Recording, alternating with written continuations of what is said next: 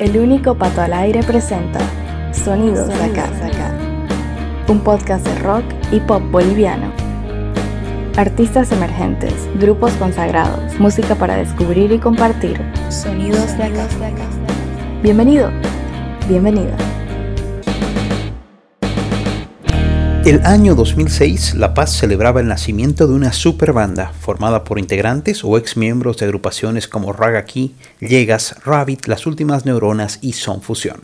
El quinteto Kimo tendría un auspicioso debut en el Equinoccio, popular local de Sopocachi, y las buenas voces no se dejaron esperar, calificando a la nueva banda como una de las mejores cosas que le habían sucedido a la escena paseña en los últimos años.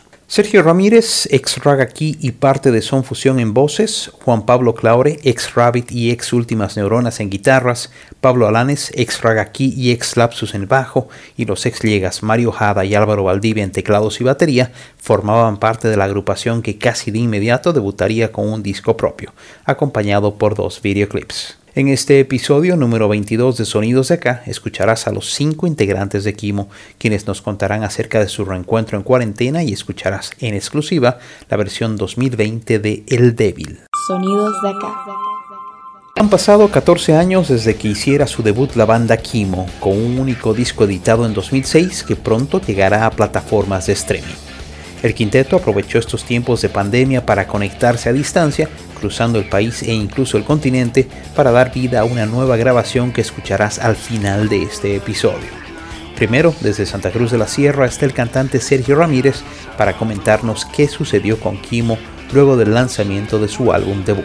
Bueno, eh, luego de un arduo y extenso trabajo en la concepción de El Amor de Hacer, disco debut de Kimo, que además tuvo un lanzamiento que llevó a la banda a, girar por varias ciudades del país, a hacer una promoción muy extensa y muy fuerte de este trabajo, eh, la banda atravesó una etapa de cierta inestabilidad que según mi percepción se debió principalmente al desgaste de todo ese proceso previo de producción y promoción y se intensificó cuando en algún momento se anunciaron las salidas de algunos integrantes por razones netamente personales. Ante ese escenario y no habiendo encontrado en ese momento otra alternativa es que se pone pausa al proyecto de Kimo, se decide que la conformación original ya no iba y se disuelve esa conformación original. No es hasta ahora que se propicia un nuevo acercamiento, un acercamiento musical que además trae consigo la reversión de una de las canciones icónicas de la banda que están en ese único disco que es El Amor de Hacer, lanzado ya hace más de 15 años atrás.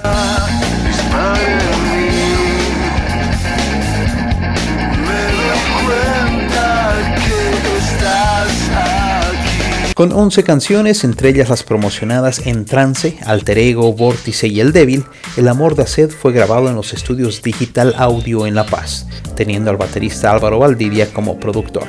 El tecladista Mario Jada, desde la sede de gobierno, nos cuenta cómo nació la idea de juntarse y volver a grabar. Después de tantos años sin vernos, eh, nos contactamos bueno, para, en primer lugar, para ver la posibilidad de subir el disco a la nube y de ahí surge la idea de reunirnos virtualmente para coordinar los detalles. Y en esta reunión, eh, viendo la disponibilidad de cada uno y las ganas de hacer algo, nace la idea de grabar un tema nuestro en versión cuarentena. Y entre todos nos ponemos de acuerdo en que nuestro primer y querido corte, el débil, debía ser el elegido para grabar una nueva versión que suene mucho más moderno y más fresco y también considerando que nunca tuvimos la oportunidad de grabar un video ¿no? para este corte. Y bueno todo esto fue una experiencia distinta por el hecho de trabajar remotamente y tomando en cuenta que no tocamos juntos desde hace más de 10 años. Pero a pesar de todos estos obstáculos eh, volvimos a engranar bien y logramos el propósito. Y creo que salió mejor de lo esperado y bueno el material ya está listo y esperemos que les guste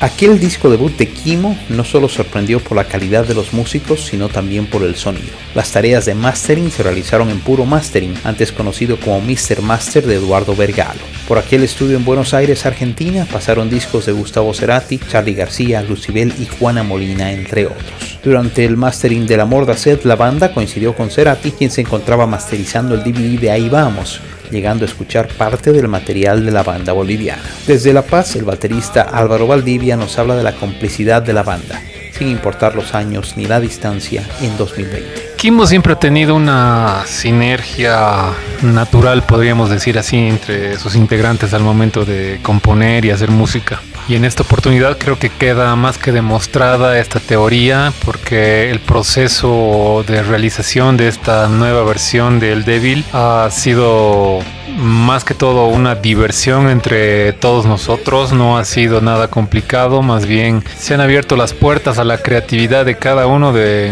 nosotros y también refleja creo un cierto grado de ya madurez y encierra también mucho cariño sobre todo esta canción El Débil que también ha marcado el inicio de la banda y ha sido como un gran reencuentro entre todos, ¿no? Más que complicaciones y en busca de detalles y ser muy minucioso, creo que lo que se ha buscado es dejar fluir esa energía que cada uno le aporta y le aportaba siempre a la banda. Esperamos que la disfruten tanto como nosotros. Un abrazo a todos.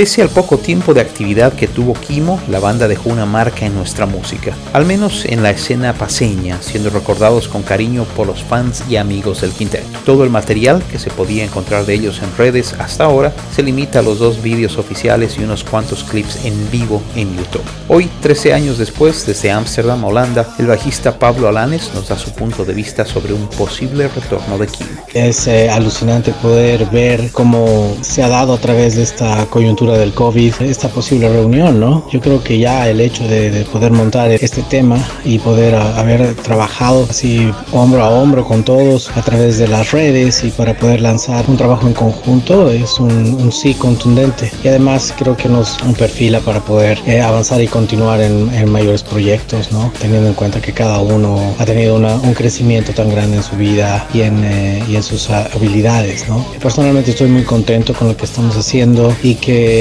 sea lo que sea que nos depare las redes, pues estamos aquí y me parece que la presencia de Kimo continúa.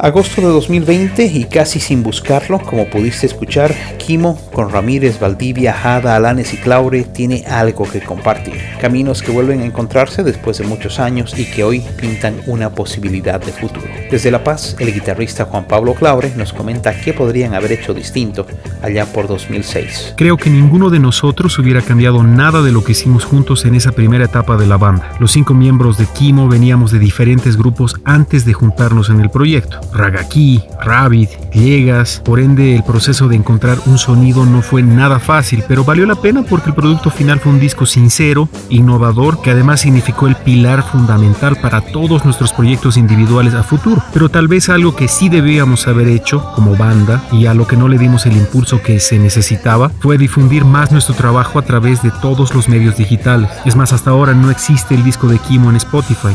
Pese a que muchos amigos, seguidores siempre reclaman esto, pero ya en septiembre estará en todas las plataformas. Otro ejemplo de la poca difusión del disco La Mordacera es que casi nadie sabe que nosotros ganamos un concurso en MTV LA el año 2007, que consistía en mandar una canción para musicalizar la entrega de estos premios. Es así que una banda boliviana fue una de las cinco escogidas por DJ Selecta de Control Machete y Dante Spinetta de Iliacuriaquien de Valderramas como ganadora ese año. Ahora son otros tiempos y uno debe ver la experiencia como algo enriquecedor más que como un arrepentimiento de hacer o no las cosas. Y es justamente este cúmulo de vivencias personales de los miembros de Kimo lo que se plasma en esta versión de El Débil 2020. Sonidos de acá.